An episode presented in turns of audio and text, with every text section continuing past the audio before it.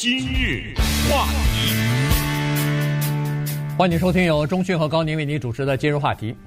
休假刚刚回来，在休假的时候呢，嗯、我就看到了一则新闻，这个就是伊隆马斯克这个特特斯拉的老板啊，呃，变成那个 Twitter 的大股东了啊，所以呢，这事儿当时我就觉得可能。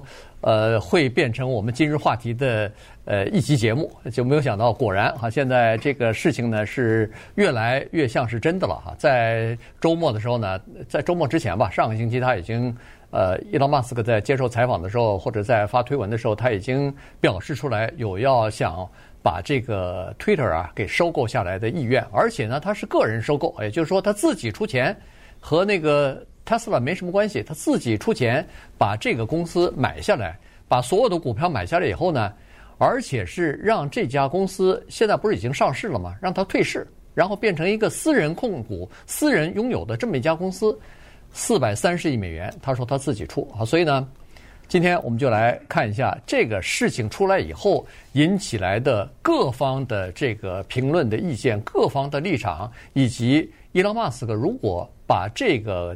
Twitter 这家社群媒体买下来以后，人们所担心的是什么？嗯，因为他在发推文的时候，他说他此举啊，乃是拯救人类文明。嗯，大家来想一下，有这么一个有钱人买了一个社交平台，而且从他购买之后，所有的你买股票的这个人，你都将不再是股东，这个公司将不再上市，变成他自己的，怎么就拯救了人类的文明呢？这个人呢？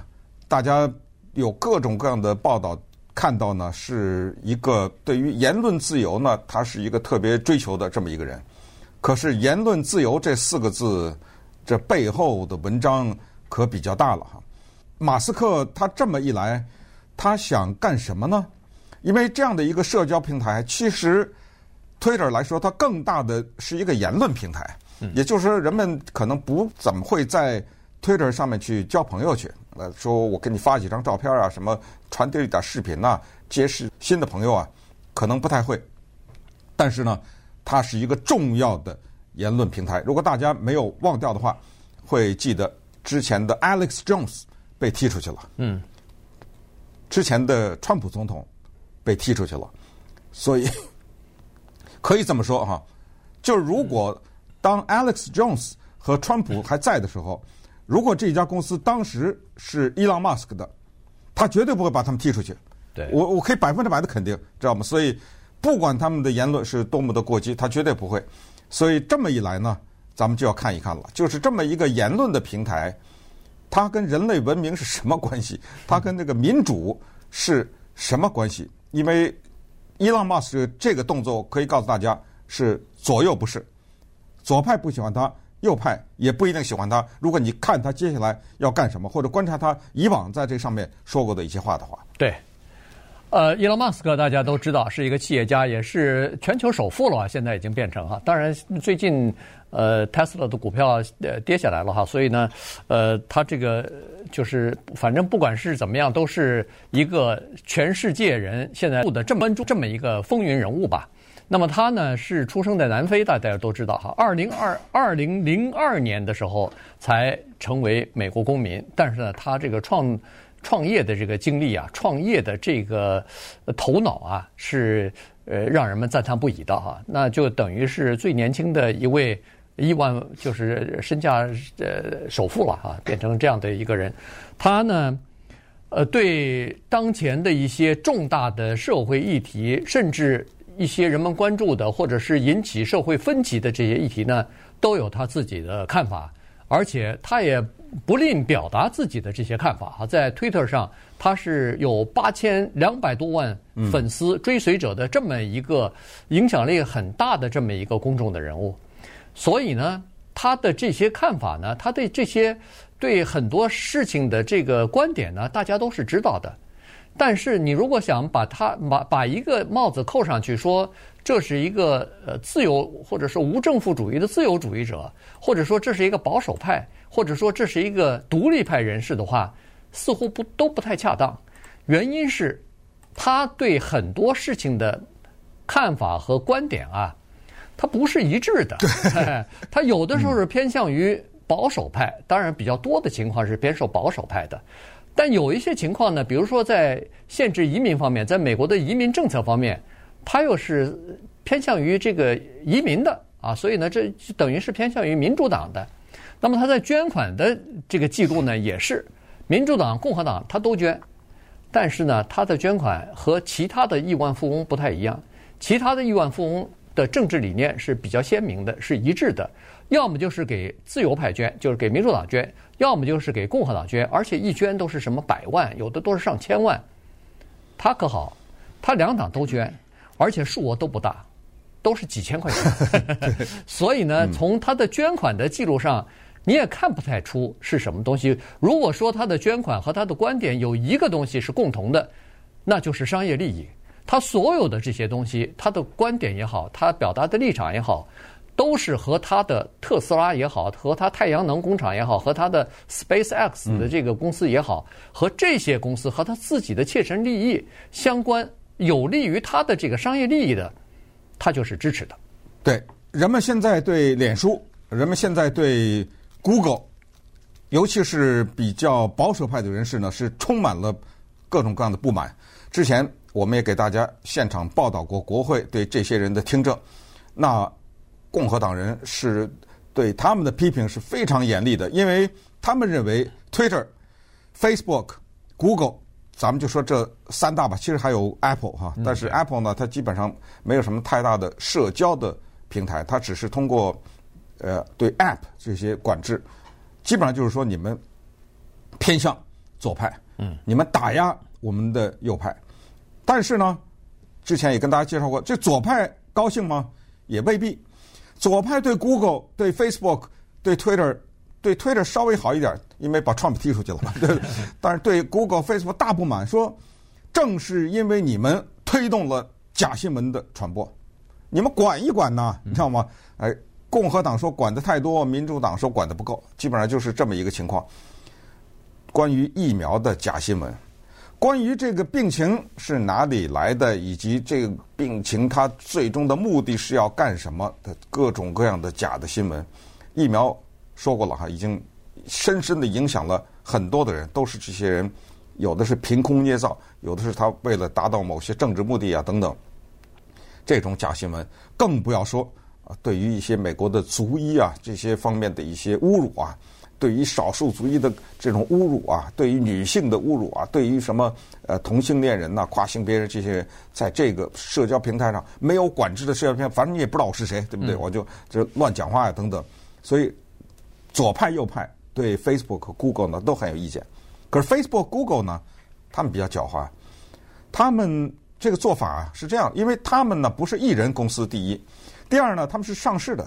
那它上市的话，它就得受 SEC，就是证券管理委员会，就得受这个管。同时，很多买他们的股票的人，他也得看他们的脸色，对不对？人家股票的价值，对不对？你一句话说错了，或者一个政策人家不满意，哗哗哗把你股票都给卖了。所以他狡猾在什么地方呢？他就通过叫所谓适当的管制，让你觉得，哎，我这个地方啊，相对来说还是比较安全的。你进来以后呢，我还是有适当的管制。然后呢，他就通过他的。计算法呢，把很多意见相同的人拢在一起，拢在一起就增加点击率，增加点击率就造成下一个情况：广告啊，对，什么东西一拿出来，哗，三千万人点击；什么东西一拿出来，这样的话呢，广告收入就呃很多啊。这就是他们现在。可是呢，马斯克不一样了，SEC 你管得着我吗？对不对？你证券交易，对不对？如果他下 退市的话，对啊，你管得着吗？对不对？对，哎，这个事儿才是值得谈的事儿。对，而且上市公司呢，它除了这个证券管理委员会之外呢，呃，它还有证监会之外，它还有董事会呢。董事会也是可以前置，呃，这个不管是 CEO 还是董事长的哈。所以呢，它是董事会的成立，主要是为了保障。刚才所说的这个股东的利益的，所以呢，你不能说是乱说话，或者是随随便便的某一些鲁莽的措施采取以后，对公司的利益造成实质性的伤害，这个是不可以哈。所以，但是如果要是变成一家私人公司的话，那这个董事会就变成什么独立董事啊，什么要这样的话，你没有办法控制这个马斯克。我马斯克身边找的董董事啊，都是全是跟我意见一样的人。你不一样，我不要你啊！对，很简单嘛。所以，所以呢，就等于是外部的控制，证监会没有了，内部的控制，人董事会也约束不了他，那可不就是乱了套了哈？所以呢，再加上这个人的政治立场不太明确，于是呢，他如果收购了这个 Twitter 公司以后，不管是保守派还是自由派。都捏着一把汗，因为 并不知道他接下来是怎么去弄这家公司，以及这个 Twitter 会变成什么样的一个什么样的一个平台啊。所以呢，但是从目前的状况来看呢，首先，伊隆马斯克是批评这个 Twitter 啊，是对它的内容，就是有关于政治方面，尤其是新闻方面的内容的管制和。你的这个叫做呃评估啊，就是哪些内容应该上，哪些内容不应该上，哪些属于假的，哪些是属于呃呃有争议的，他对这个现在的做法是颇为不满的，所以他是说，如果要是我接管的话，那么那些合法的，但是让人们听上去不舒服的那些内容，我要保留，我不会把它们删除掉。然后呢，他还说，如果要是在一个灰色地带，他可以留着，可以不留着的话，嗯、那我就让他留着啊。所以呢，在这种情况之下，显然这个呃民主党或者说自由派是不高兴的。但是民主派当中，呃，不是保守派当中呢，分两种，一种是比较呃更深的这个，或者是更保守一边、更呃偏右的一边，呃有这个宗教信仰的人呢是。对这个马斯克是持有怀疑的态度和保留态度，但是，一般的保守派，呃，要求言论自由的这些保守派呢，他们是对这个事情呢是欢呼雀跃的。今日话题，欢迎您继续收听由钟迅和高宁为您主持的今日话题。这段时间跟大家讲的呢是伊隆马斯克，他准备要收购这个 Twitter 这家公司的引起来的各方面的争议。呃，刚才说过了，人们担心的是这个呃，伊拉马斯克他的政治立场和他的政治的哲学呀，是无法预测的哈，是不可捉摸的。所以呢，他如果收购了这家公司，这公司以后的管理和未来的走向将会是一个未知数啊，将会是一个呃不确定的因素。这个呢，对民主党来说，对共和党来说，都引起了极大的担心啊。所以呢，在这个问题上呢，你看。呃，现在发表意见的像潮水一般哈，几百万人大概都有各自，每个人都有自己的看法和自己的这个意见想要表达。关键是刚才说过的，他伊隆马斯克在政治的立场上呢，显然他不是完全走这个。叫做意识形态的这一条路啊，它基本上走的都是叫做实用的这样的一条路，或者说是从经济的利益来出发的。你比如说，在很多重大的问题上，比如在这个呃，就是限制呃病情扩展的这种情况，一说这一说都是二零二零年的事情了。二零二零年呃，疫情刚刚在加州爆发的时候呢，曾经呃加州有过一次居家令。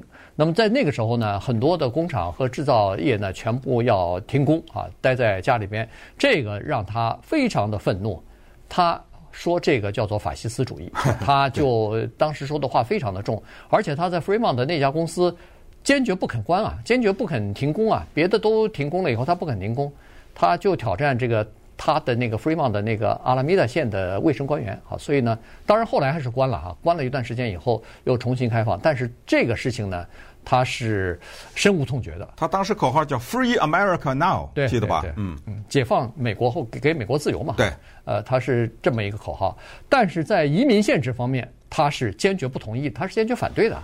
呃，所以呢，你看在这个方面是呃矛盾的。另外，他是坚决反对政府补贴的。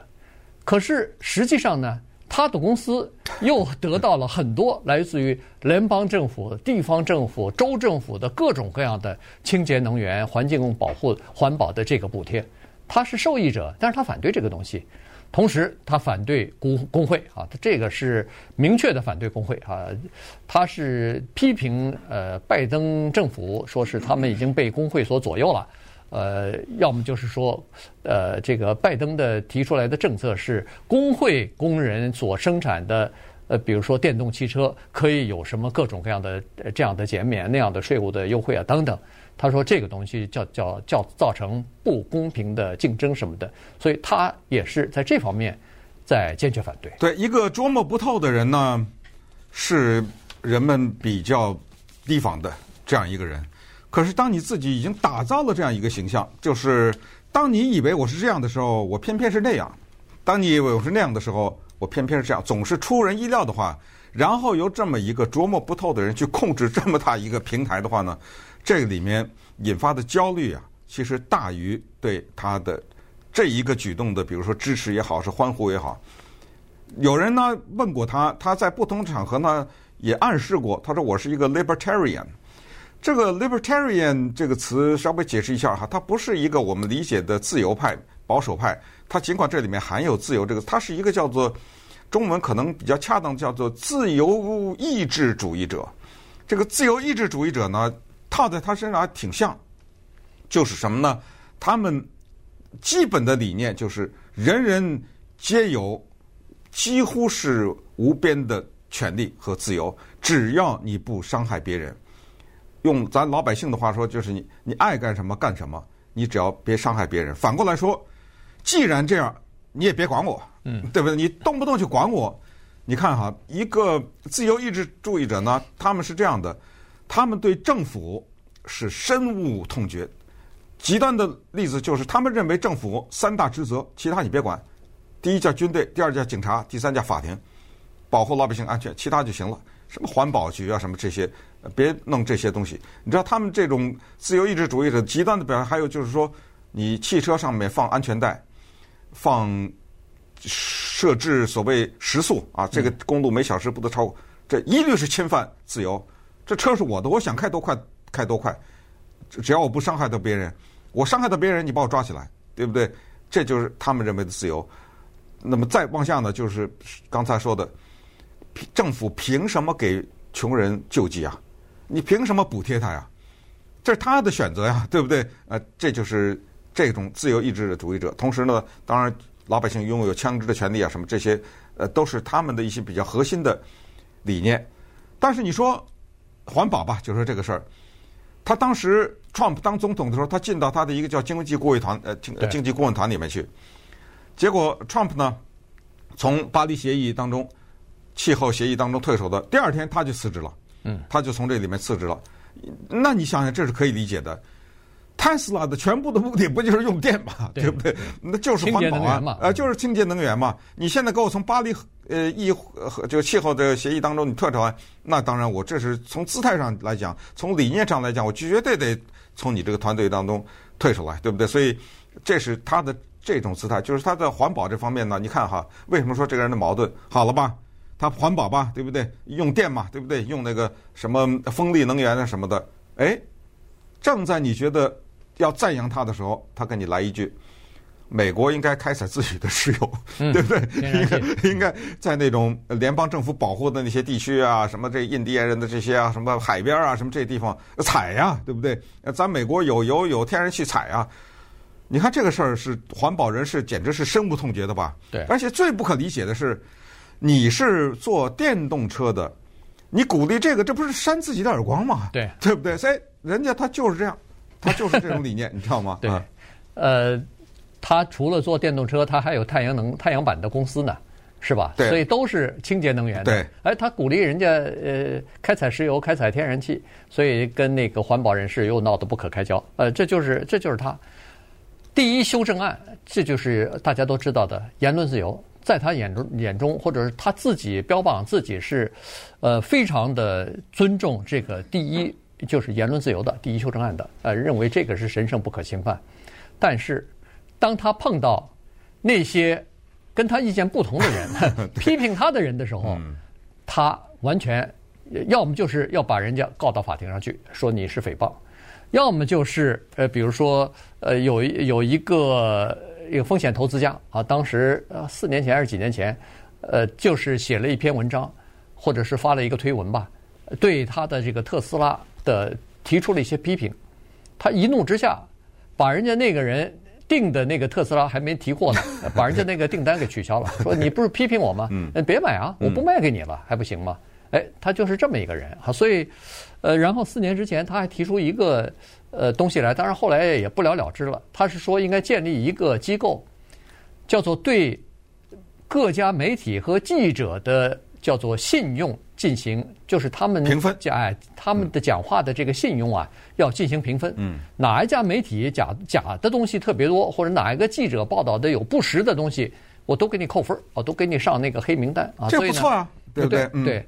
然后他他还专门还起了个名字，说是这个机构叫叫真理报，呃，对，这不是就和那个前苏联的，他就是用的那个啊，对，Pravda 啊，对，和那个前苏联的真理报是一模一样啊，用同样的名字，所以他你看他是一个，呃，你说你以为他是这么做，哎，他有的时候偏偏是出出乎意外的或者出人意表的，呃，用另外这个一个方法或者另外一个角度呢来看这个问题。